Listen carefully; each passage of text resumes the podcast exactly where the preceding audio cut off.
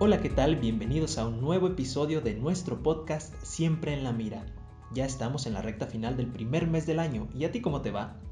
Hoy hablaremos de un tema que ha dividido la opinión pública en nuestro país, así que quédate con nosotros. Poco a poco ciertos estigmas que la sociedad ha impuesto se han ido disolviendo. Es así como los tatuajes han pasado de ser símbolos negativos representativos de pandillas y crimen para convertirse en un medio de expresión para todo aquel que quiera llevar una marca permanente en su cuerpo.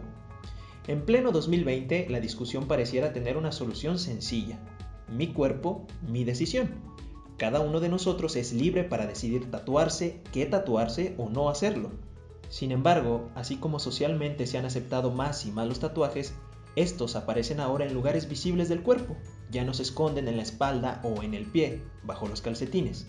Tengas o no un tatuaje, seguramente te has preguntado, ¿pueden llamarme la atención en mi trabajo o incluso despedirme por expresarme creativamente? A finales del 2019, la Suprema Corte de nuestro país resolvió un amparo que nos aclara esta duda. ¿Los antecedentes? Un hombre fue despedido por ostentar un tatuaje detrás de su oreja con la cruz esvástica, conocido símbolo representativo nazi, negándole la empresa una compensación por la que consideraba el afectado una ilegalidad laboral.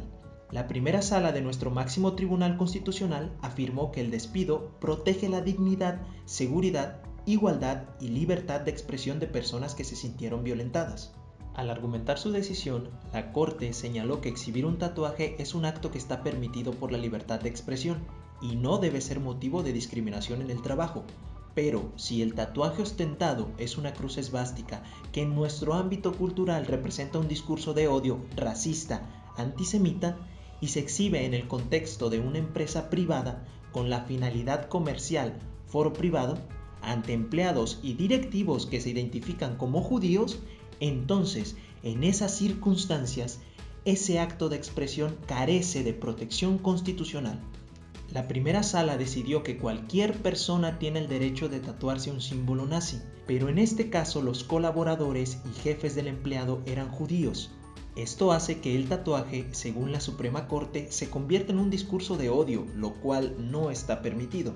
El uso de la imagen de la esvástica en un tatuaje se insiste, exhibido en un específico contexto de presencia de personas de origen hebreo o religión judía que estarán en necesaria interrelación con la persona que porta el símbolo, no se queda en la categoría de un discurso ofensivo ya de por sí discriminatorio y exento de protección constitucional, sino que transita el carácter de discurso de odio, porque como se ha visto, representa un claro referente de una doctrina política que menosprecia la dignidad humana de dichas personas por motivos raciales. De ahí que la exhibición de dicho emblema en un centro de trabajo donde ya laboran personas que se identifican como judíos, más allá de la real intencionalidad de quien lo porta, sí genera el clima de discriminación y hostilidad que son inherentes al mensaje del mismo.